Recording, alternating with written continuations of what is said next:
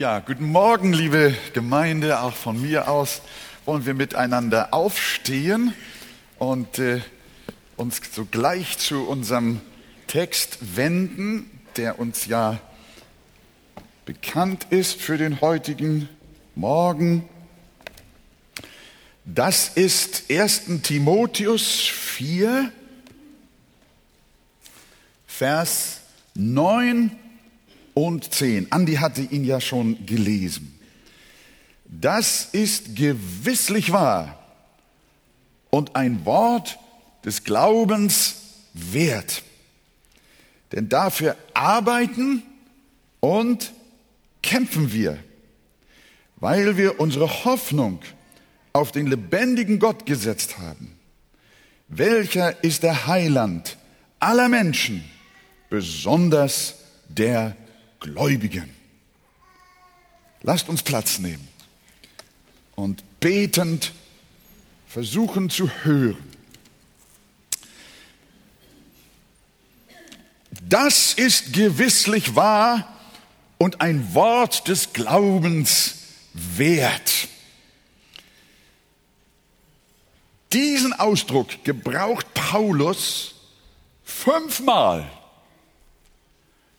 Viermal in seinen Briefen an Timotheus und einmal in seinem Brief an Titus.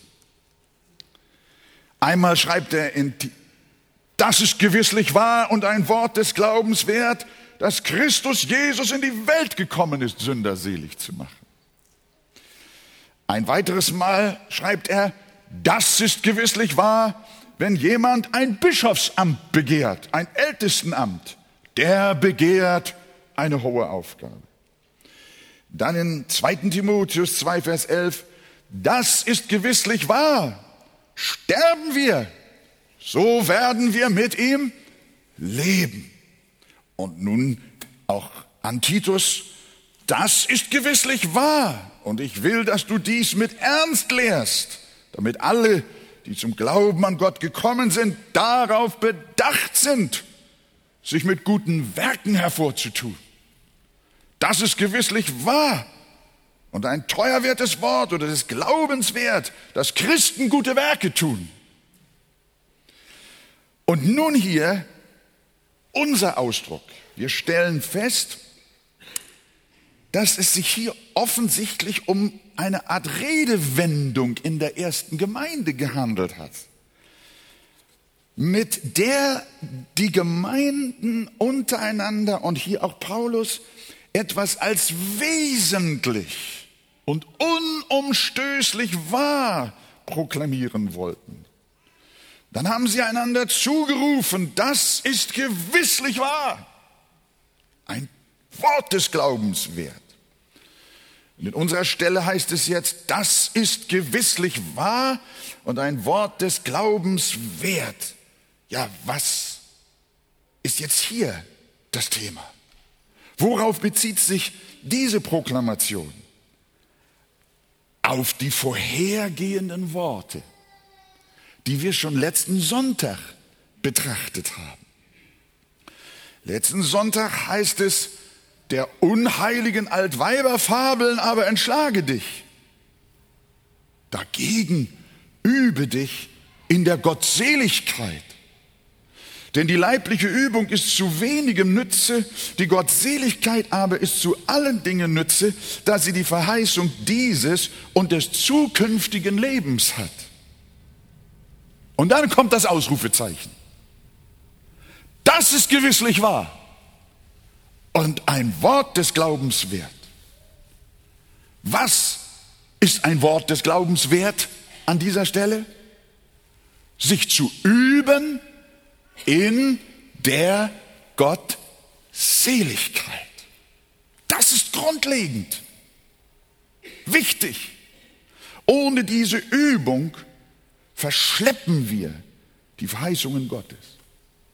Sportliche, körperliche Disziplinen sind gut für das vergängliche, leibliche Leben.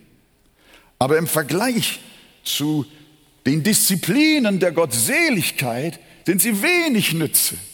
Denn die Übung in der Gottseligkeit hat die Verheißung nicht nur für dieses, sondern auch für das zukünftige Leben. Das geht weit, weit darüber hinaus, unvergleichlich. Und deshalb, liebe Geschwister, liebe Gemeinde und Freunde heute Morgen, lasst uns das mit ganzem Ernst hören. Das ist gewisslich wahr, was hier heute Morgen besprochen wird. Das ist teuer. Ein teuer wertes Wort übersetzt. Luther. Oder ein Wort des Glaubens, des Vertrauens wert. Die Sache mit der Übung in der Gottseligkeit. Das ist fundamental. Und dann schreibt er weiter in Vers 10. Denn dafür arbeiten, einige Übersetzungen sagen dann, und werden wir geschmäht. Aber näher dran sind wir, wenn wir die Übersetzung, die die 84er Luther gibt und auch viele andere Übersetzungen gibt, auch im griechischen Interlinear, denn dafür arbeiten und kämpfen wir. Arbeiten heißt so viel, dafür mühen wir uns ab. Wofür arbeiten und kämpfen wir? Für das, was er gerade dringend herausgestellt hat. Er arbeitet und kämpft um die Übung in der Gottseligkeit. Anders ausgedrückt, es ist der Kampf und die Mühe um ein göttliches Leben. Von Hiob lesen wir, dieweil er ein göttliches Leben führte, nahm Gott ihn hinweg und er ward nicht mehr gesehen. Das war ein Mann, der in der Gottseligkeit geübt war. Andere übersetzen, weil Hiob mit Gott wandelte. Äh, äh, äh, Henoch, Dankeschön. Weil er mit Gott wandelte. Übung in der Gottseligkeit meint also ganz schlicht ein Leben mit Gott. Ein Leben mit Gott. Und wie geht das ganz praktisch? Zunächst einmal kann ein Leben mit Gott nur ein Mensch führen, der Leben aus Gott hat, der von neuem geboren ist, der eine Bekehrung erlebt hat, der Buße getan hat und der Errettung durch die Versöhnung des Kreuzes Christi erfahren hat. Aber wie geht das praktisch für diejenigen, die Kinder Gottes sind? Wie kann ich als Pastor, wie kannst du als Bruder und Schwester konkret mit Gott leben? Wie kann ich mit ihm wandeln? Mich in der Gottseligkeit üben? Durch geistliche Disziplin. Da fragen wir natürlich, welche dieser Disziplinen gibt es? Einmal ist da disziplinierter Umgang mit der Bibel. Ich will nur einige aufzählen. Ein geregeltes Gebetsleben. Stille Zeit, sagen andere. Einige. Es gibt auch eine Disziplin, ganz konkret sich darin zu üben, täglich Zeugnis abzulegen.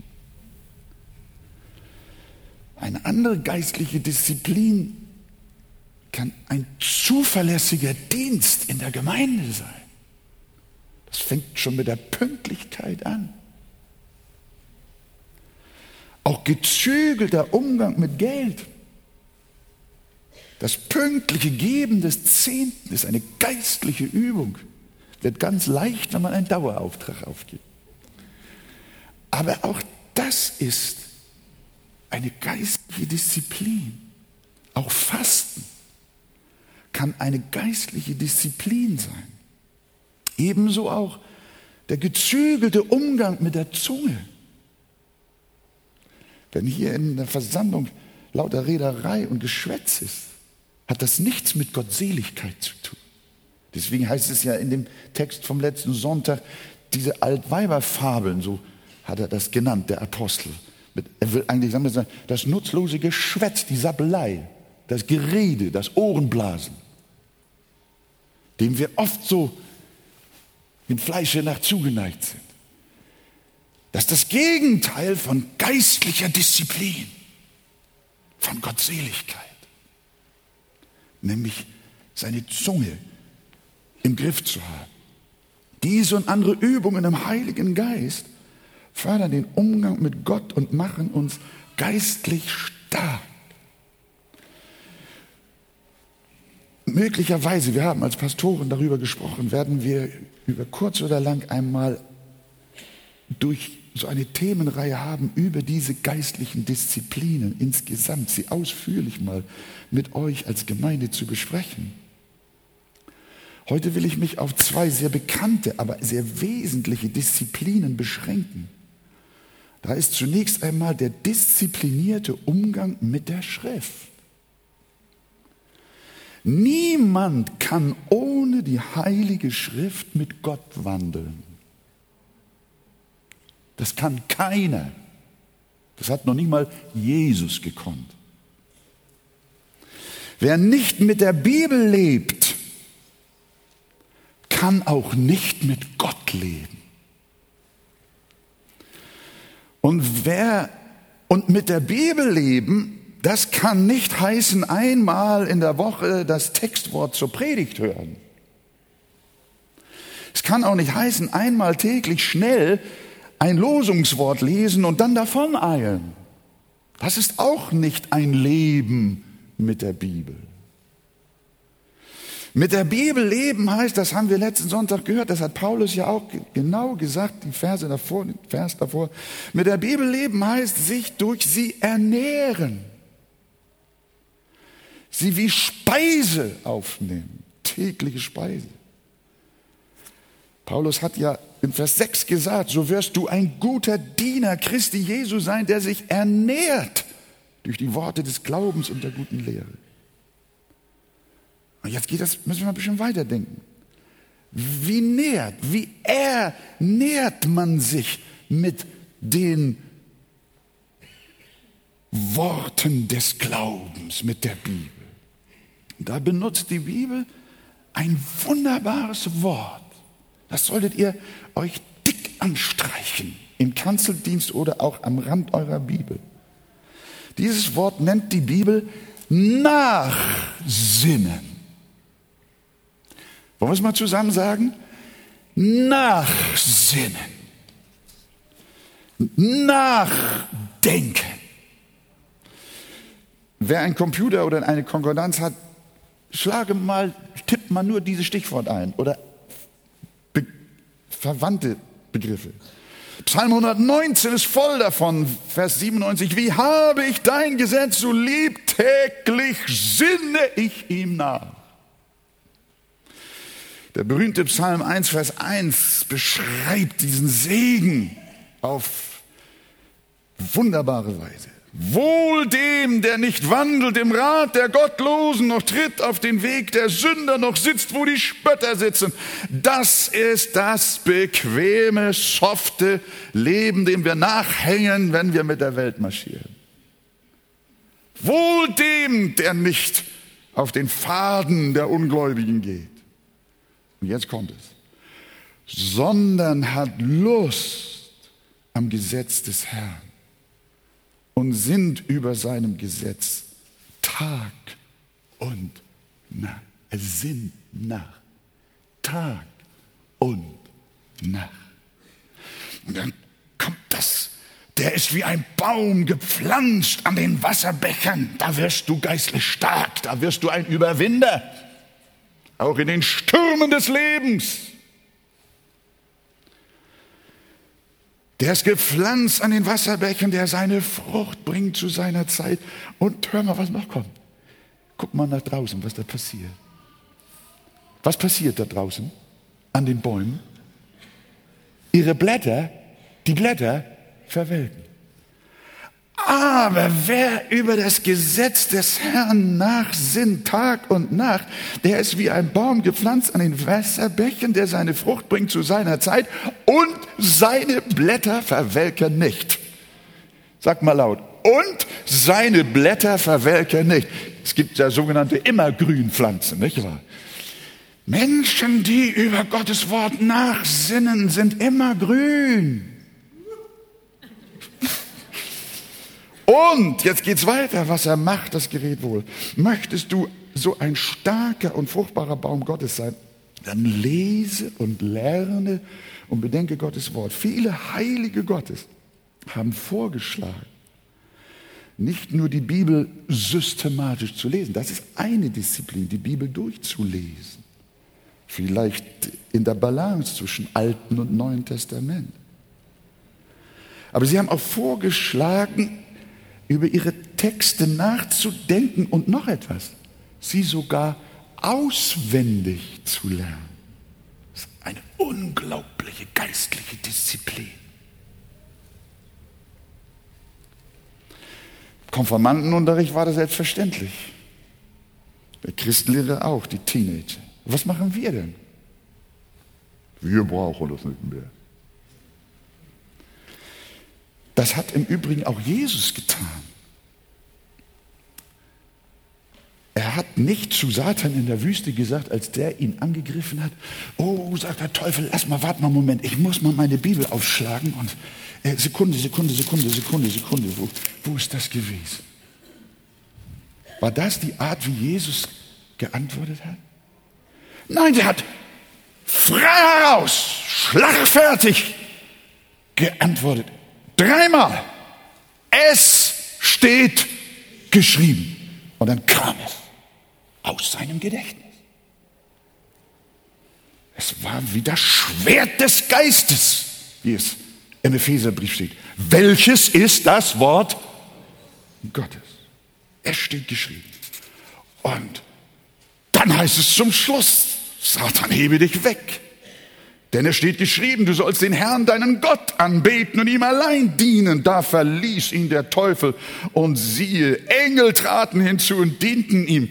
Ja, das ist, vergesst nicht, worüber wir sprechen. Paulus sagt, das ist gewisslich wahr. Und ein Wort des Glaubens wert. Das ist wichtig, Freunde. Dafür kämpfen wir. Dafür arbeiten wir. Wofür? Sich zu üben in der Gottseligkeit, in der Disziplin unseres Geistes und unseres Herzens.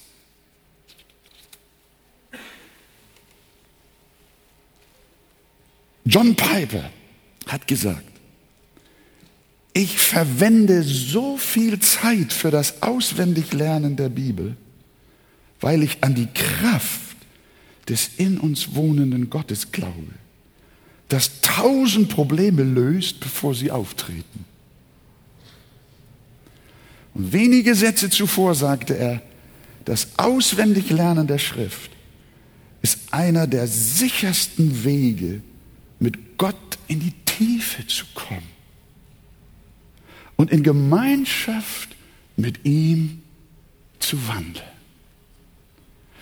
Wenn sein Wort uns lebt, dann lebt auch Gott in uns. Deshalb schlägt er vor, ganz diszipliniert jede Woche einen Bibelvers auswendig zu hören. Ich muss euch ehrlich sagen, ich muss eigentlich da auf der Bank sitzen mit euch. Und es muss eigentlich jemand anders predigen, der auf diesem Gebiet viel mehr Erfahrung hat. Ansatzweise habe ich das manchmal geübt. Aber ich bin mir dessen nicht so bewusst geworden und Gott spricht zu mir. Wir versuchen es, Gertrud und ich im Besonderen, uns doch auch noch wieder neu herausfordern zu lassen. Ich glaube, wir, auch wenn wir älter werden, hat das keinen Sinn, sich auf die Bank zu setzen und ich glaube, es ist gut, wenn wir lernen, wenn wir lernen, wenn wir lernen, auch wenn wir 60 sind und 70 sind und 80 sind. Jede Woche einen Bibelvers auswendig lernen, also eine Übung zur Gottseligkeit, ist das disziplinierte Lesen und Lernen der Heiligen Schrift. Und gegen das tägliche Trommelfeuer säkularer Inhalte gibt es keinen besseren Schutz als das in uns wohnende Wort der Heiligen Schrift. Deshalb ist es gut, wenn wir unseren Kopf und unser Herz von Gottes Wort beherrschen lassen und nicht von der Zeitung und vom Fernsehen und den Aufdringlichkeiten der Medienwelt in unserer Tage. Hier ist, wo wir den Weg zur Gottseligkeit finden, zum Umgehen, lernen, mit Gott umzugehen. Ich glaube das. Die zweite Disziplin ist die des täglichen Gebetes. Da habe ich auch etwas gelernt.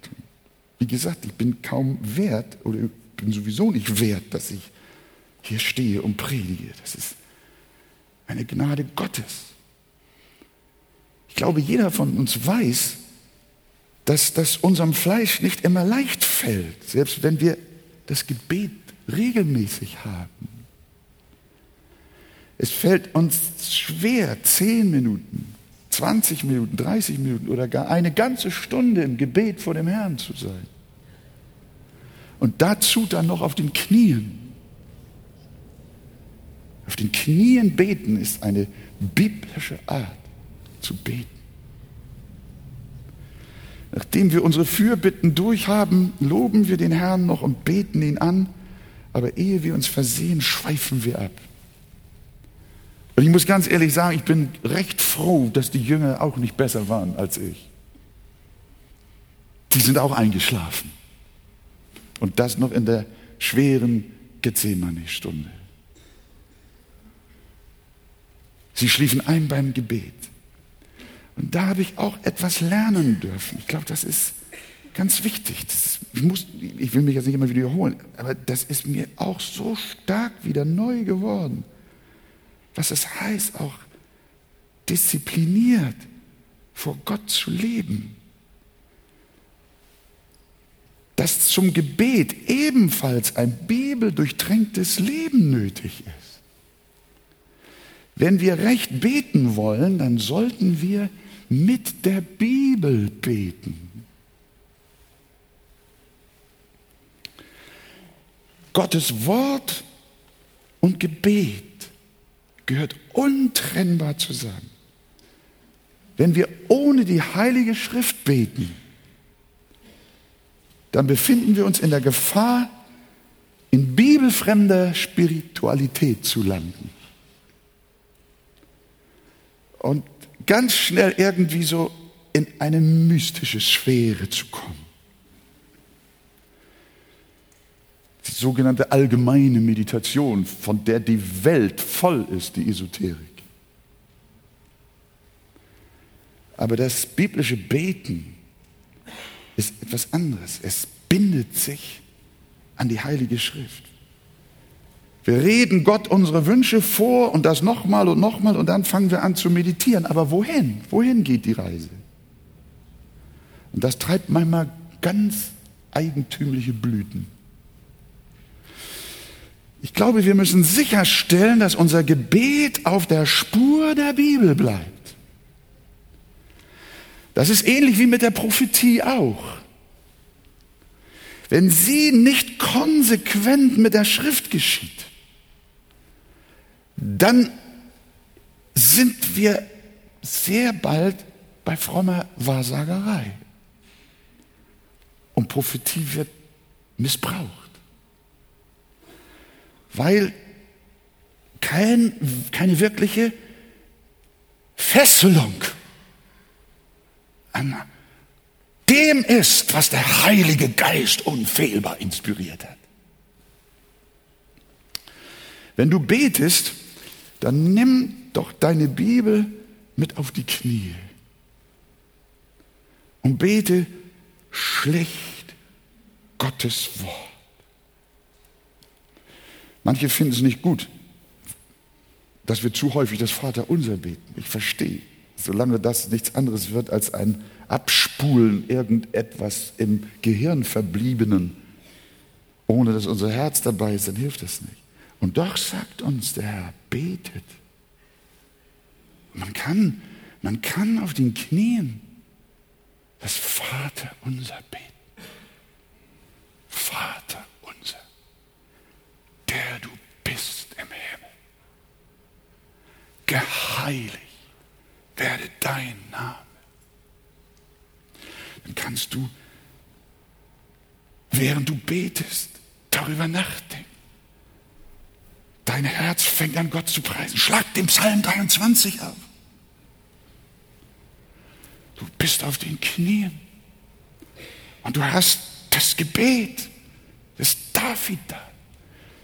Ein Gebet des Heiligen Geistes, voll Heiligen Geistes. Der Herr ist mein Hirte. Gerade hast du gesagt, Herr, alles ist so schief in meinem Leben. Mir fehlt so viel. Aber dann schlägst du auf einmal Psalm 23 auf und du sagst, der Herr ist mein Hirte, mir wird nichts. Und das betest du im Heiligen Geist. Er führt mich zum frischen Wasser. Er erquicket meine Seele. Er führet mich auf rechter Straße. Nicht, weil ich es so gut kann, sondern um seines Namens willen. Unser Herz darf sich mit Gottes Wort verbinden. Wenn wir beten, ich hatte jetzt unlängst eine wunderbare Erfahrung, eigentlich mehr auch mit meiner Frau zusammen, war das ist, glaube ich, der 138. Psalm gewesen. Da heißt es, ich danke dir von ganzem Herzen. Vor den Göttern will ich dir Lob singen, ich will anbeten vor deinem heiligen Tempel und deinen Namen preisen für deine Güte und Treue. So haben wir gebetet. Oder ich alleine, ich weiß nicht mehr genau. Denn da hast du deinen Namen und dein Wort herrlich gemacht über alles. Dann betete ich weiter. Wenn ich dich anrufe, so erhörst du mich und gibst meiner Seele große Kraft. Was? Auf einmal blieb mein Herz und mein Auge stehen und ich wiederholte, wenn ich dich anrufe, so erhörst du mich gibst meiner Seele große Kraft. Ich habe es nochmal gebetet, nochmal ausgesprochen, aufgestanden, nochmal gesagt. Auf einmal fing ich an zu weinen. Der Geist Gottes war da, vor Freude, ein Jubel des Herzens. Und mir war klar, diese Gottesbegegnung hätte ich gar nicht gehabt, wenn ich nicht an jenem Morgen die Zeit genommen hätte, mich so zu vertiefen in das Wort und in das Gebet. Und diese Gedanken prägen unser Herz, unsere Sinne. Und du gehst in den Alltag und die Herausforderungen kommen. Aber in deiner Seele schwingen Texte, schwingen Gedanken Gottes, schwingen Wahrheiten, die erhaben sind über alle Lügen dieser Welt, über alle Atmosphären. Paulus sagt, Brüder, er schreibt es an Timotheus. Timotheus, vergiss nicht, das ist gewisslich wahr und ein Wort des Glaubens wert. Dass du dich übst, dass wir uns üben in der Gottseligkeit. Die leibliche Übung, okay. Aber die geistliche Übung, die treibt die Gottseligkeit. Georg Müller, der Vater der Weisen von Bristol, schrieb über die Veränderung seiner Gebetsgewohnheit. Ich schlage euch vor, lest das mal im Kanzeldienst nach. Da schreibt er, früher ging ich nach dem Aufstehen so bald wie möglich, fing ich so bald wie möglich an zu beten. Aber was war das Ergebnis? Ich verbrachte oft eine Viertelstunde oder eine halbe Stunde oder sogar eine Stunde auf meinen Knien, bevor mir bewusst Trost, Ermutigung oder Demütigung der Seele zuteil wurde.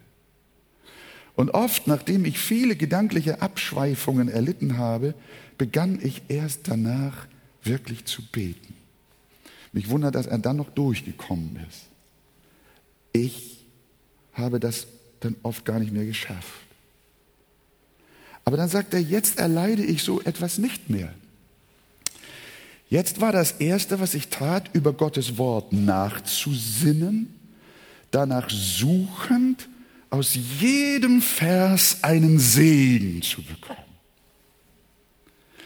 Als Resultat sah ich ausnahmslos, dass meine Seele nach wenigen Minuten zum Sündenbekenntnis, zur Überführung von meiner Sünde gekommen bin, zur Danksagung, zur Fürbitte und zum Flehen. Und das, obwohl ich mich nicht dem Gebet sondern dem Nachsinnen widmete. Versteht ihr den Gedanken? Er sagt nicht etwas gegen das Gebet. Er sagt, nimm nicht das Gebet als solches erst in den Fokus, sondern nimm das Wort in den Fokus und das Nachsinnen über das Wort. Denn, sagt er, nicht das Gebet, sondern ich widme dich dem Nachsinnen. Dieses wurde dann sofort mehr oder weniger in Gebet umgewandelt. Nachdem ich dann eine Zeit lang Sündenbekenntnis gegeben habe oder Fürbitte oder Flehen oder Danksagung, fahre ich mit den nächsten Worten des Bibeltextes fort und dabei alles in ein Gebet umwandelnd für mich oder andere. Und dann schreibt er, so wie die Schrift führt. Hör mal, jeder muss selber, selber auch herausfinden, wie er auch sein Leben und das Streben nach Gottseligkeit in seinem Leben verwirklichen möchte. Wie er mit Gott wandeln möchte, wie er in Gemeinschaft mit Gott leben möchte. Aber das geht ohne das Wort geht es nicht und ohne Gebet auch nicht. Aber ich glaube, da ist etwas dran. Das Wort und Gebet, das gehört einfach zusammen. Das ist nicht zu trennen. Was wir erkennen bei dieser Betrachtungsweise vom Gebet, dass ernste Wortstudium ist keine kalte Gehirnakrobatik, sondern es bringt ein warmes, geisterfülltes Herz hervor. Auf keine andere Weise kann man sein irrendes Herz so an Gott binden, indem man sein Gebet an die heilige Schrift bindet ich finde, lasst uns doch mal ein inneres Amen sagen. Sag einfach, Herr, ich möchte bereit sein, das mal auch zu hören, denn ich brauche wirklich Wachstum in meinem Leben mit Gott. Ich falle so schnell nach links und nach rechts und ich habe so viel Sieglosigkeit und so viel, so viel Lauheit und Trägheit und so viel, so viel Versuchung und so viel Unheiligkeit in meinem Leben, in meiner Ehe, in meiner Familie, in meinem Arbeitsleben, in meiner eigenen Disziplin, meiner Lebensordnung. Ich habe mich selber nicht im Griff und ich bin ein Christ. Ich bin ein Gotteskind. Und Paulus sagt, es ist gewiss das Wort. Es ist gewisslich wahr, ein teuer wertes Wort. Der Frömmigkeit nachzujagen. Man kann auch sagen, der Heiligung nachzujagen. Das ist der Weg, wie Heiligung gedeiht. Durch diese geistliche Übung entsteht Gottseligkeit und eine immer tiefere Freude in Gott. Jonathan Edwards war ein großartiger Theologe und Denker, dessen Werke bis heute enormen Einfluss haben. Er war ein Professor, ein Gelehrter. Und man könnte meinen, er muss viel Kopfwissen gehabt haben und zu wenig Herzblut. Der beschreibt, wie er auch in die Natur hinausgegangen ist. Es ist jetzt kalt.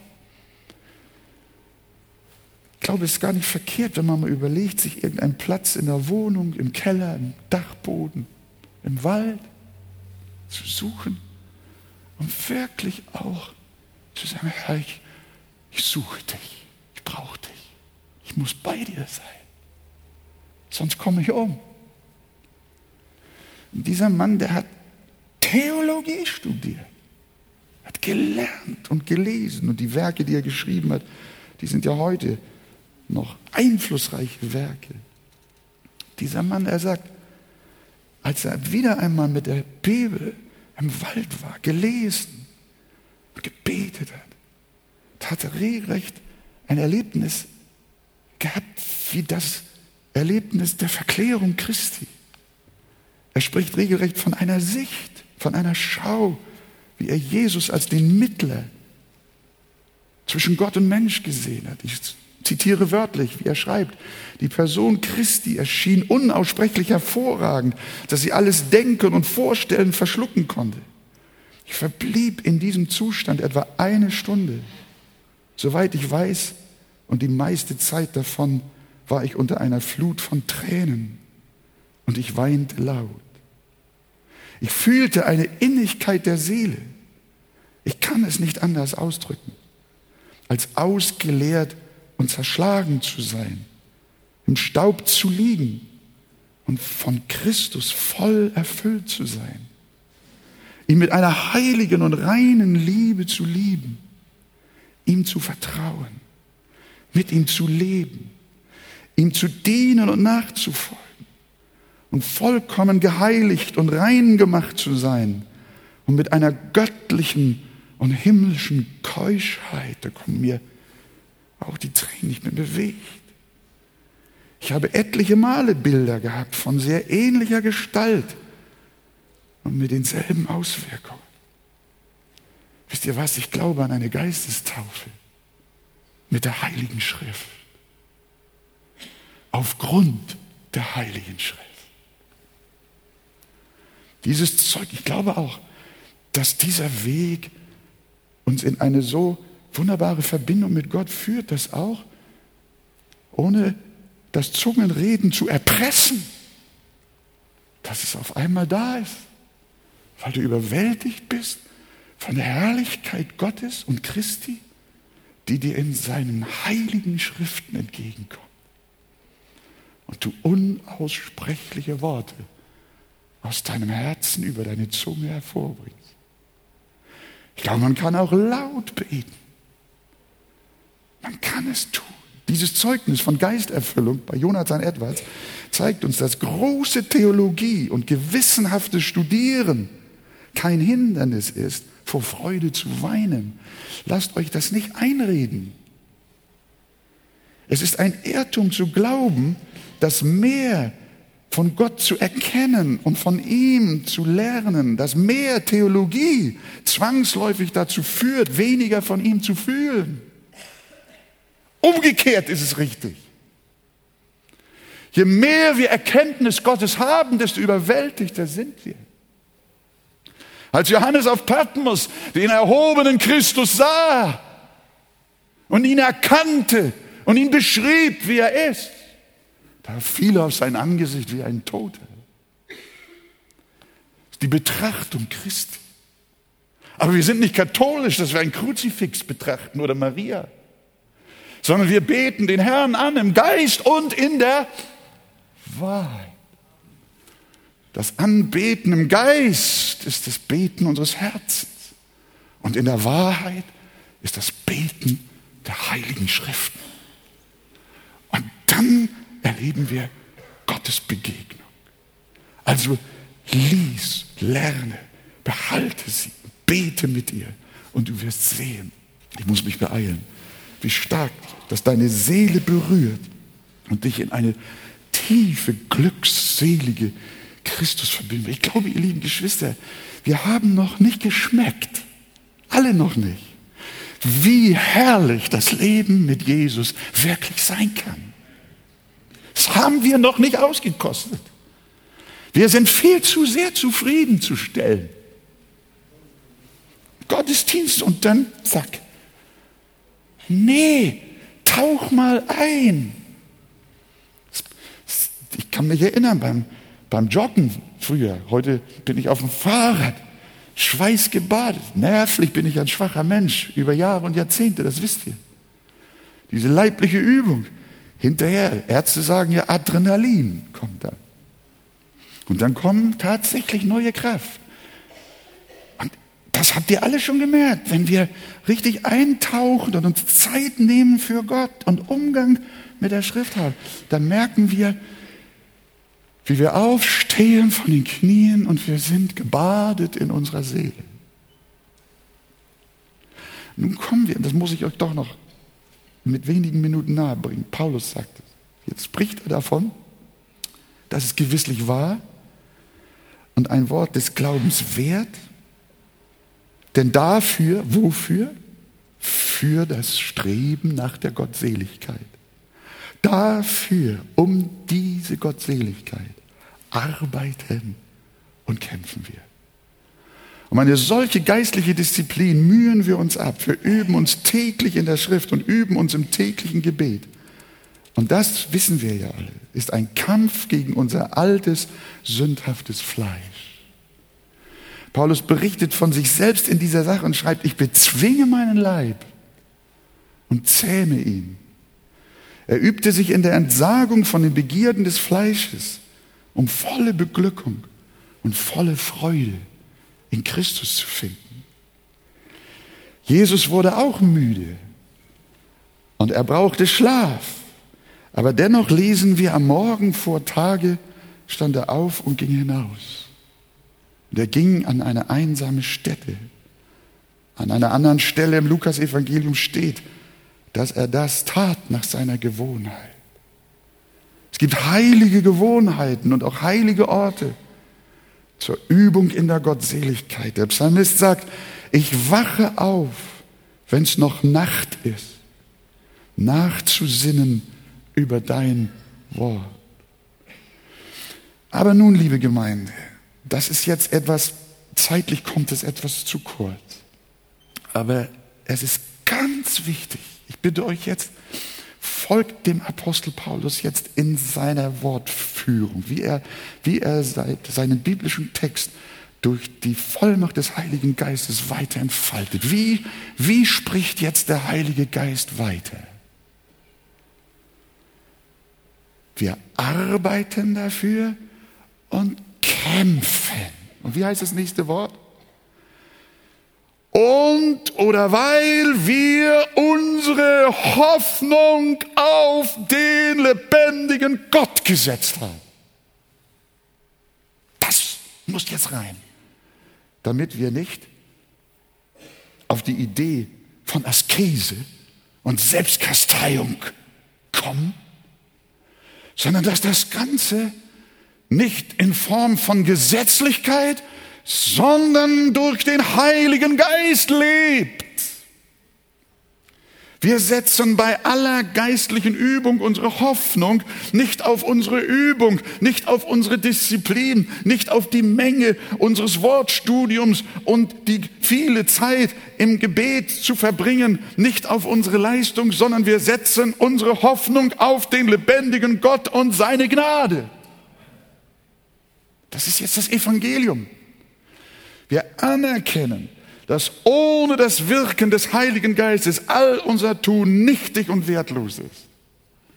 Die Hoffnung auf Gottseligkeit und Seligkeit liegt nicht an unserem Wollen oder Laufen, sondern allein an Gottes Erbarmen. Wir sollen unsere Seligkeit mit Furcht und Zittern schaffen. Zugleich aber wissen und festhalten, es folgt hinteran nach diesem Wort, schaffet eure Seligkeit mit Furcht und Zittern, denn Gott schafft beides, das Wollen und das Vollbringen. Diesen Widerspruch, diese Spannung werden wir in unserem Intellekt nie auflösen. Aber das müssen wir sehen, glauben annehmen und leben, dann verstehen wir, dass es kein Widerspruch ist zwischen Pflicht und Gnade. Ich arbeite mehr als sie alle. Doch nicht ich, sondern Gottes Gnade in mir. Das Wachsen in der Gottseligkeit ist ganz allein Gottes Gnade. Wenn du ein solches Leben wie ein Georg Müller, wenn du ein solches Leben wie Paulus, der auch von gewaltigen Begegnungen in seiner Andachts- und Gebetszeit erlebt, wenn du ein solches Leben wie Henoch führst, wie Jonathan Edwards, wie die Heiligen Gottes, dann ist das nicht zurückzuführen darauf, dass du jetzt sagst, jetzt treffe ich eine Entscheidung und nun geht es los. Und dann hast du es geschafft. Nein, das Geheimnis ist, Gott sendet jetzt sein Wort. Er bringt es in dein Herz. Er weckt Appetit in deiner Seele. Und du sagst zu deiner Frau, lass uns das tun, wovon der Pastor geredet hat. Und wenn du es tust, was ist es gewesen? Dein heiliger Entschluss? Nur vordergründig. Gottes Gnade ist es. Durch Gottes Gnade bin ich, was ich bin. Das Wachsen in der Gottseligkeit ist ganz allein Gottes Gnade, aber zugleich unsere Pflicht. Paulus drückt das so aus, dafür mühe ich mich auch ab und ringe, Kolosser 1, 29, dafür mühe ich mich auch ab und ringe, wie denn? In der Kraft dessen, der in mir kräftig wirkt. Das ist die Theologie von Paulus. Er rühmt immer die Gnade. Er rühmt immer die Barmherzigkeit Gottes. Und wenn Menschen vordringen in ein, ja man kann wirklich sagen, in, in, in, in, in das Allerheiligste des Herrn, dann ist es nicht geschehen durch ihre Kraft. Wie wohl sie sich bemühen, es ist geschehen durch das Ziehen der Liebe Gottes an deiner Seele. Es ist seine Wirksamkeit. Ganz praktisch ausgedrückt, willst du das Glück der innigsten Gemeinschaft mit Jesus erfahren, dann studiere betend die Bibel. Und wenn dir Gott dann nahe ist, dann war und ist alles Gnade. Könnt ihr Amen dazu sagen? Als letztes kommt noch dieser wunderbare Satz. Denn dafür arbeiten und kämpfen wir, weil wir unsere Hoffnung auf den lebendigen Gott gesetzt haben. Und an welcher ist der Heiland aller Menschen, besonders aber der Gläubigen. Hier kommt wieder diese wunderbare Frage, auch von Pflicht und Verantwortung und von Gnade. Wir haben an anderen Stellen darüber gesprochen. Paulus erinnert uns mit diesem Satz an die einzige Hoffnung bezüglich unserer Gottseligkeit. Sie besteht in der Hoffnung auf den lebendigen Gott selbst, von dem er dann sagt, welcher ist der Heiland aller Menschen, besonders der Gläubigen. Das heißt, allen Menschen gilt die Heilsbotschaft. Und wer da will, kann den Heiland ergreifen. Aber zur Errettung gelangen nur die, die glauben. Danke Gott dafür, dass du dazugehören darfst. Das ist die wunderbare Gnade, das Erbarmen Gottes in seiner herrlichen Erwählung, dass du glaubst, dass du gerufen bist, ein gottseliges Leben zu führen unter Millionen von Menschen ist ein Vorrecht und ein Geschenk, das wir nicht erklären können.